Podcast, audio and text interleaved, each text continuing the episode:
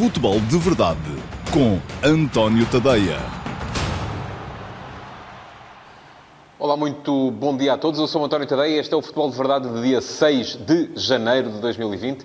Um dia que se sucede a uma jornada hum, cheia de jogos muito importantes para a definição daquilo que vai ser a Liga Portuguesa daqui para a frente.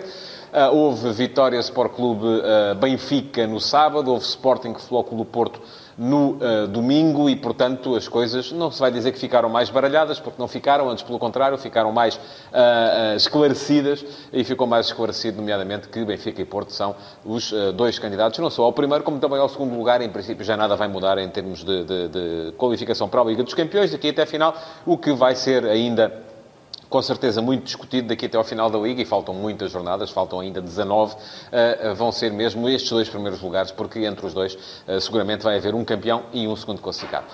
Hoje vou falar desses dois jogos, um, falar também um bocadinho daquilo que foi, uh, um, não, não queria chamar-lhe revolta, mas foi se calhar até mais uh, indignação uh, de Portimonense e Rio Ave, porque viram golos importantes anulados por margens de fora de jogo absolutamente milimétricas, mas enfim, vou falar sobre isso mais à frente também, e ainda da estreia dos treinadores que começaram nesta jornada e tivemos de tudo um pouco, houve três novos treinadores, um ganhou, um perdeu, outro empatou, enfim, enfim, eh, a prova de que a chicotada psicológica nem sempre é a melhor solução, pelo menos no imediato, até pode vir a ser no futuro, mas disso veremos lá mais para a frente. Entretanto, tenho que vos recordar eh, que quem estiver a ver esta emissão em direto, seja no Facebook, seja no um, Instagram, seja no YouTube, pode deixar perguntas nas caixas de comentários, porque assim que acabarmos e que encerrarmos este futebol de verdade, eh, vamos passar em direto também para o meu site, para o antoniotadeia.com, onde eu vou responder às perguntas que forem deixadas nas caixas de comentários das redes sociais, por quem estiver a ver o programa em direto. Portanto, eh, se está a ver em direto, deixe uma perguntinha. Tem que ser sobre futebol, não tem que ser sobre os temas que estão pré-anunciados para esta uh, emissão. Uh, se for sobre futebol, fica desde já qualificado para uh, poder ser, ver a sua pergunta ser respondida. Depois, também em direto, cinco minutos depois de acabarmos aqui, vamos estar em direto no antoniotoday.com, onde eu vou responder a essas perguntas. Já agora, e por falar no antoniotoday.com, já há, há uns dias, há quatro dias mais precisamente, a newsletter Entre Linhas. Pode subscrevê-la no site também. É só chegar lá. No finalzinho do site tem lá um botãozinho. Uh, subscreva, deixe o seu e-mail e passará a receber diariamente, sempre ao final do dia, um, por volta da meia-noite, entre as 11 e a meia-noite, no seu uh, endereço de e-mail, uh, o resumo comentado de tudo aquilo que foi uh, o dia do futebol, tanto em termos nacionais como uh, mundiais. Portanto, uh, é um serviço de, um, vamos lá, de, de, de, de resumo, de, curadoria um, daquilo que é a atualidade futebolística, onde pode, em 5, 6 minutos de leitura, ficar a saber tudo aquilo de mais importante que aconteceu no futebol. Mas vamos então aos jogos deste fim de semana e começando pelas chicotadas psicológicas. Houve três novos treinadores em funções, um, cada um deles entrou com um resultado diferente. Um, o primeiro a entrar em ação foi Daniel Ramos, ao comando do Boa Vista. Esteve quase a ganhar o jogo. Já em período de compensação, o Portimonense acabou por conseguir um empate importante. E Daniel Ramos, que continua a insistir que quer ver o Boa Vista a praticar um futebol mais atrativo, acabou por arrancar com o resultado que foi mais comum também na, na, com o seu antecessor, o Ito Vidigal, que foi um empate. Depois, ao final do dia, absolutamente retumbante a estreia de Ruben Amorim à frente do Sporting Clube Braga. Não só porque mudou tudo em termos táticos, o Braga apareceu com um 3-4-3 moderno, eh, aproveitando também a possibilidade de fazer regressar Raul Silva, um central imponente que estava magoado já há alguns meses, eh, e com esse 3-4-3 acabou por arrasar por completo, apagar da face do relevado a equipa da Belenense Chade, eh, ganhando por 7 a 1 no estádio do Jamor. É verdade que correu tudo bem ao Braga, correu tudo mal ao Belenense Chade, que resultados como este não se repetem repetem com muita frequência, mas ficou ali uma manifestação de força desta equipa do Sporting Clube Braga e, sobretudo, também uh, o aparecimento de mais um jogador, a confirmação de mais um jogador. Trincão parece que vai ser uma das uh, estrelas da segunda metade deste campeonato. Por fim, Ontem, um, Ricardo Soares estreou-se também ao comando do Moreirense e uh, perdeu. Perdeu na, na, na, deslocação a Passos de Ferreira. O Passos de Ferreira de Pepa, uh, com esta vitória, passou para cima da linha d'água, baixou o Portimonense para a posição de despromoção. Uh, o Moreirense é que continua a marcar passo e veremos como é que vai ser agora, daqui para a frente, com o seu novo treinador, o treinador que a equipa de Moreira de Córregos foi buscar à Covilhã. Portanto, três chicotadas psicológicas, três resultados completamente distintos para os três. Mas escusado será dizer, a maior parte de, de vós estavam uh, concentrados nos jogos uh, onde estavam os candidatos ao título. Primeiro, o Vitória Sport Clube Benfica, no sábado, depois o Sporting Flóculo Porto no domingo. E foram dois jogos que tiveram algumas, uh, alguns aspectos em comum, nomeadamente a forma como Benfica e Porto ganharam, não sendo dominadores. Uh, e isto, que para muitos depois é, uh, equivale a sorte, equivale. Uh, Fala-se muito depois em vacas leiteiras e nessas coisas todas, mas isto não é sorte, quer dizer, pode ser, mas não é só. E eu começo a achar que esta coisa da sorte não, não consegue bafejar sempre os mesmos. A questão é que o futebol cada vez mais se resolve no detalhe. E eu escrevi sobre isso hoje eh, no eh, último passo da manhã, das 8 da manhã, eh, porque os detalhes são cada vez mais importantes e são as equipas que são capazes de ser eficazes no detalhe, são os jogadores que são capazes de ser eficazes no detalhe que valem cada vez mais dinheiro, enquanto aqueles que ehm, fazem boa figura, mostram coisas boas, mas depois no detalhe, quando a pressão aumenta, acabam por fracassar, valem menos. Foi um bocado por isso, uh, embora com situações diferentes que o Benfica e o Flóculo Porto ganharam a Vitória Sport Clube e ao Sporting, ah, não sendo dominadores e até antes, pelo contrário, sendo de alguma forma subjugados durante boa parte dos jogos. Mas enfim, os jogos foram diferentes, vou falar de cada um deles uh, separadamente. Primeiro, o Vitória-Benfica. Aquilo que se viu foi uma equipa do Vitória muito fiel aos seus princípios. O, Ivo Vieira tinha dito na véspera do jogo que um, para um, superar este Benfica era preciso ter muita bola e o Vitória conseguiu ter bola. É verdade que, feitas as contas finais, o Benfica Benfica acabou por ter mais posse de bola do que o Vitória, mas um, a ideia que ficou do jogo foi que uh, o Vitória tinha sido a equipa uh, que tinha estado durante mais tempo, até inclusive instalado no meio-campo do adversário, uh, mas ao Vitória falhou. Não foi tanto uma questão de finalização, porque situações de gol não, não teve assim tantas, foi mais uma questão de definição. E eu, quando falo em definição, não quero dizer apenas o momento em que se remata, porque, e eu usei já este exemplo várias vezes, não é a mesma coisa rematar 20 vezes de fora da área ou rematar 20 vezes com o jogador isolado à frente do guarda-redes. E isto tem a ver com capacidade para criar desequilíbrios no último terço. Esta equipa do Vitória é muito boa na criação, é, é, é, muito boa na construção, não é tão boa já na fase de criação, quando entra no último terço do campo. Um, já tem alguma dificuldade para criar desequilíbrios, para deixar os seus avançados em boas posições para finalizar, e isso acaba por custar-lhe uh, alguma dificuldade para ganhar os jogos, uh, quando é geralmente superior. Foi isso que aconteceu no jogo contra o Benfica. O Vitória foi superior uh, em termos de organização ofensiva. foi uma equipa que esteve quase sempre no meio-campo adversário mas não foi capaz de superar uma boa organização defensiva do Benfica. Ao contrário, o Benfica, em transição ofensiva, sempre fortíssimo, acabou por ganhar o jogo, não, acabou por fazer um golo no único remate que fez à baliza na primeira parte. Uh, no único remate que fez na primeira parte, não foi à baliza, foi o único que fez, porque não fez nenhum para fora.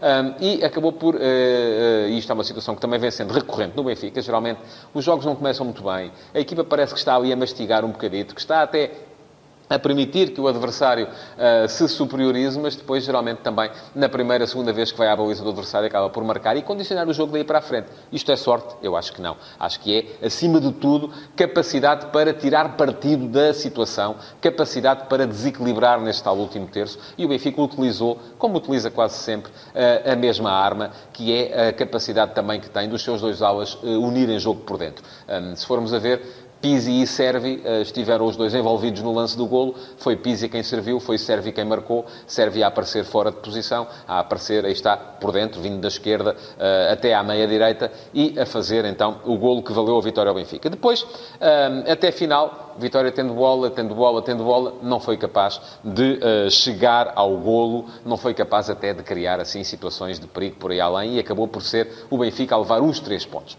Um, arbitragem foi discutida eh, e eu aqui, como sabem, no Futebol de Verdade, eh, a seguir aos jogos, eh, faço sempre uma menção aos casos de arbitragem. Não, não, explico, não, não vou explicar jogos através de casos de arbitragem, não faço isso, nunca fiz, não vou fazer agora, mas uh, acabo por uh, uh, me referir aqui aos lances mais polémicos e, de facto, houve um lance muito polémico neste jogo, que foi uma aparente carga de Rubem Dias sobre Davidson quando este preparava uma, um pontapé de bicicleta dentro da área. Ora bem, já vi uh, a opinião dos especialistas uh, de arbitragem nos uh, diversos meios de comunicação e eles dividem-se. Uns dizem que é penalti, outros dizem que não é. Um, eu, para mim, este é um daqueles lances que se situa na tal zona cinzenta. Eu sei que muitos de vocês não gostam de que eu falo da zona cinzenta, porque pode parecer uma cobardia, uma incapacidade para assumir uma posição clara, mas a questão é que há lances que não são absolutamente claros e este é um deles. E porquê? Porque... Um, Há, de facto, uh, os dois braços, não é um, são os dois braços de Rubem Dias uh, a impedir o movimento uh, à vontade de Davidson, mas Davidson não é derrubado pelo adversário. Ele já estava a preparar o tal pontapé de bicicleta que o levaria inevitavelmente ao chão. A pergunta que eu faço é, Imaginem que a situação era ao contrário. E quando digo ao contrário, não estou a dizer um defesa do Vitória a, a derrubar um avançado do Benfica. Não faço esse tipo de julgamento de intenções. Não sou daqueles que acham que os árbitros apitam sempre a favor dos grandes. Mas quando digo ao contrário, é, até pode ser com as mesmas cores, mas que é um jogador que está a atacar, a fazer este tipo de movimentação perante um defesa que tentava aliviar a bola em pontapé de bicicleta. O que é que o árbitro faria? Eu dou-vos a resposta. Era falta, claramente.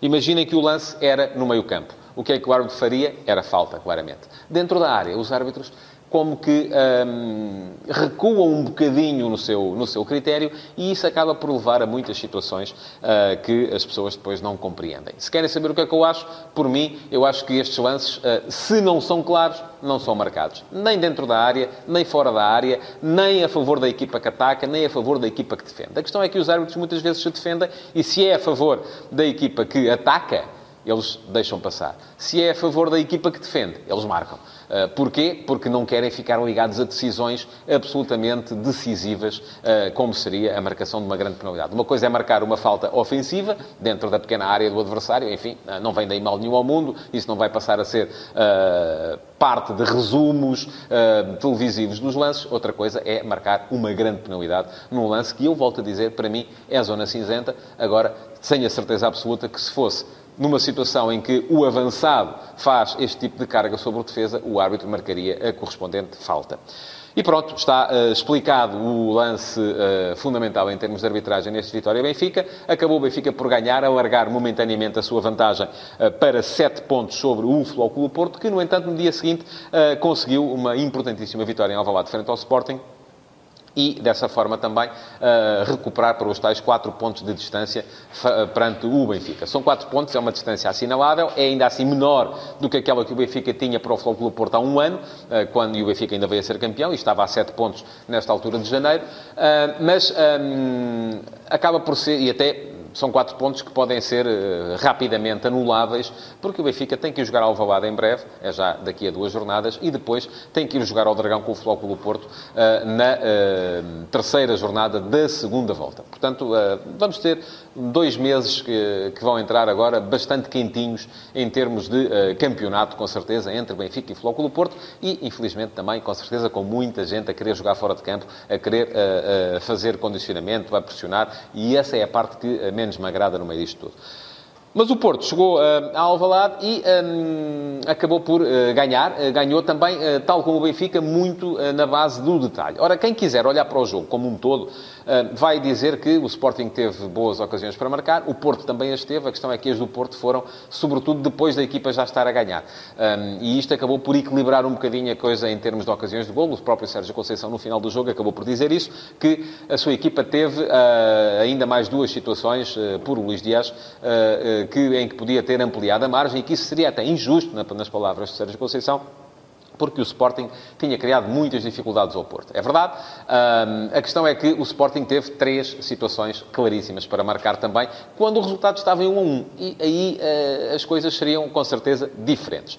Ora, o que é que o jogo uh, nos deu? Deu-nos um Sporting bom, um Sporting que está a confirmar o crescimento em termos futebolísticos, mas também, tal como o Vitória, um Sporting incapaz de definir. E o Sporting até criou as situações para, para, para finalizar, ao contrário do Vitória. Uh, agora, acontece que um, Vieto por três vezes, Bruno Fernandes por uma e Luís uh, Felipe por outra, na segunda parte, acabaram por não acertar sequer na baliza de Marchesino. O Sporting rematou mais do que o Porto, mas só acertou uma vez na baliza. Enfim, se descontarmos as outras duas que acertaram nos postos, um, não são contabilizadas estatisticamente como remates enquadrados, mas só acertou uma vez na baliza de Marchesino, foi a Cunha, e foi o lance que deu o golo. Depois, em termos defensivos, um Sporting um, incapaz, mais uma vez. Foi incapaz no lance do primeiro golo, uma descoordenação patética entre uh, a movimentação da linha defensiva e a movimentação do guarda-redes, Luís Maximiano, que um, dá um passo à direita no momento em que Marega está a receber a bola e Marega acaba por marcar um gol no ato de receber, depois de se ter libertado muito bem, com uma excelente movimentação da marcação de Ristovski, porque ele vem um, da esquerda para, para o meio e aparece o espaço entre o central e o lateral, entre Coates e Ristovski, só que depois uh, uh, Maximiano nem saiu, nem, nem foi decisivo na saída, nem ficou na baliza para poder recuperar aquela bola e recuperá-la aí com certeza sem dificuldades se estivesse bem colocado. E depois, o Porto marca o seu segundo gol num pontapé de canto. Mais uma vez, mérito uh, natural de Alex Teles, que é provavelmente o melhor jogador do campeonato português a marcar bolas paradas. Mérito também de Soares na forma como subiu, cabeceou e colocou a bola mesmo no canto da baliza de Luís Maximiano. Mas muito de mérito de uh, Bolazzi e uh, Dumbiá, os dois homens que estavam uh, no final da zona defensiva do Sporting, porque não saltaram sequer e uh, permitiram que Soares cabeceasse à vontade. O jogo foi interessante também do ponto de vista tático. porquê? Porque o Sporting conseguiu condicionar muito bem a, a, o início de construção do Futebol do Porto. Aliás, o gol do Sporting nasce disso também, o próprio Sérgio Conceição também o refletiu. Uma tentativa do Porto sair um, pelo espaço interior, é um erro também.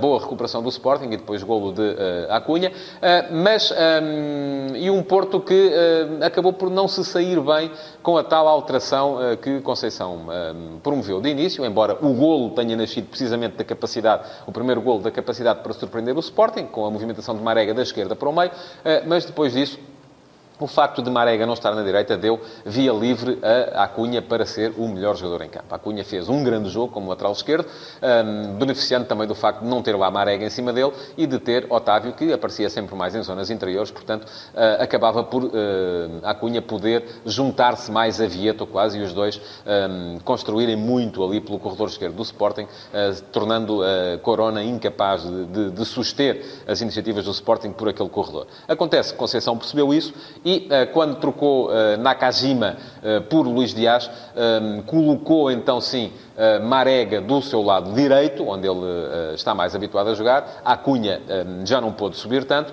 Luís Dias foi para a esquerda, onde também é um jogador muito importante, porque com a bola cria desequilíbrios, vai para cima do adversário, é capaz de chegar muito bem às zonas de finalização e o jogo de facto virou nesse, nesse momento. É verdade que o gol nasce de um canto, não tem a ver necessariamente com isso, mas a partir daí, fosse porque o Porto estava mais equilibrado, fosse porque o Sporting depois também meteu muita gente na frente e acabava por não ter capacidade de construção, um, foi o Porto quem, quem mandou na partida a partir do 2 a 1.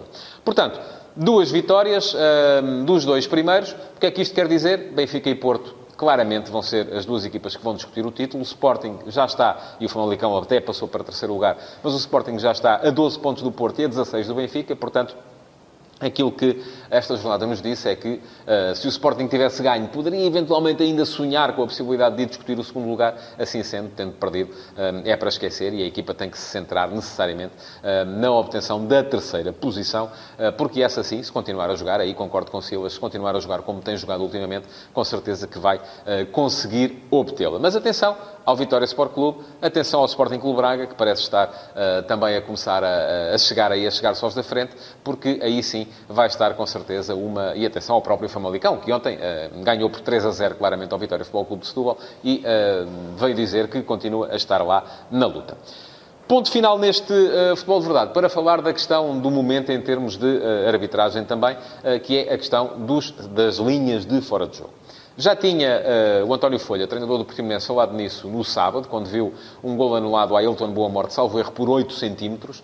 Um, voltou a falar disso ontem Carlos Carvalhal, porque teve dois golos anulados também pelo VAR, um por 20 centímetros, outro por 6 centímetros, e foram uh, dois, dois golos anulados por fora de jogo do jogador que faz a assistência, nem sequer foi daquele uh, que marcou o gol. Ora bem, eu percebo uh, a insatisfação e até a indignação uh, de, de, quem está do lado uh, derrotado, neste caso, do lado de quem vê os golos anulados, porque tem muito a ver com o frame. e nisso tem razão Folha, quando diz que se for, se calhar, um frame mais à frente, um frame mais atrás, transforma-se um fora de jogo num lance regular. Ora, para quem não sabe, as imagens televisivas têm 24 frames por segundo e é virtualmente impossível um, ao uh, operador do VAR isolar exatamente o frame em que o passe está a ser feito. Porque, para quem vê, aquilo, o pé está encostado à bola. Tanto está encostado à bola no primeiro como está no 24 E como há movimentos contrários depois eh, da linha defensiva que está a subir e do jogador que ataca que está a avançar em direção à baliza, eh, entre o primeiro frame desse segundo e o 24 é o suficiente para se definir que eh, o jogador está ou fora de jogo ou em jogo. E, de facto, aqui há uma componente, aqui sim, há uma componente de sorte e azar que é impossível anular. E nem com o VAR é impossível anular essa componente. Agora, isto a mim não me serve para dizer que então vamos lá acabar com o VAR porque, um, enfim, não é bem assim, não é? E também não me serve para subscrever a tal teoria de que deviam ser introduzidas margens de tolerância nas linhas de fora de jogo. Porquê? Porque uh, imaginemos que era acolhida a tal sugestão da UEFA uh, de se introduzir uma margem de tolerância de 20 centímetros uh, para as linhas de fora de jogo. O que é que acontecia se uma equipa acaba por ganhar com um fora de jogo, com um golo em que o jogador está 19 centímetros fora de jogo? Fica dentro da margem de tolerância, o VAR acaba por provar que o jogador estava fora de jogo, mas como está dentro da tal margem de tolerância, são só 19 centímetros, o gol é validado. Agora, e ponham-se no lugar da equipa que é derrotada. Que é derrotada por um gol que está fora de jogo 19 centímetros. Iam aceitar isso? Não. Claramente, não. Imaginem outra coisa. Imaginem que uh, uma equipa faz um gol e o jogador está fora de jogo 21 centímetros. E aí coloca-se outra vez a questão do frame. Se for um frame antes, um frame depois, se calhar estava só 19 e estando 19, o golo seria validado. Iam aceitar isso? Também não. Portanto, o problema, meus amigos, não tem a ver nem com o frame que é selecionado, nem tem a ver uh, com uh, uh, as tais margens de tolerância. O problema tem a ver com a intolerância de quem não ganha os jogos. E aí é aceitar. Um, tem que se aceitar, tem que se perceber que há erros e as coisas nem com VAR são infalíveis, nunca foi suposto virem a ser infalíveis, são, é, mais facilmente detectáveis alguns erros que a olho nu não apareceriam. Portanto, quem ganhar vai sempre achar bem, quem perder vai sempre achar mal e uh, o futebol vai estar nisto. As pessoas é que têm que perceber que têm que se queixar um bocadinho menos. E pronto, chegamos ao uh, final do Futebol de Verdade de hoje. Já sabem que uh, agradeço que ponham o vosso like, uh, que partilhem esta emissão e que comentem. as perguntas ainda vão a tempo, se forem nos próximos 1, 2 minutos, porque daqui a 5 minutinhos, mais ou menos, já sabem, é só antoniotadeia.com, vão ao site, logo no início da homepage, sobre o lado direito do ecrã, eh, vão ter um link para assistir em direto também à sessão de perguntas e respostas eh, com as perguntas que tiverem sido deixadas hoje nas caixas de comentário de quem viu esta emissão. Muito obrigado por terem estado desse lado e até amanhã. Futebol de Verdade, em direto de segunda a sexta-feira, às 12h30, no Facebook de António Tadeia.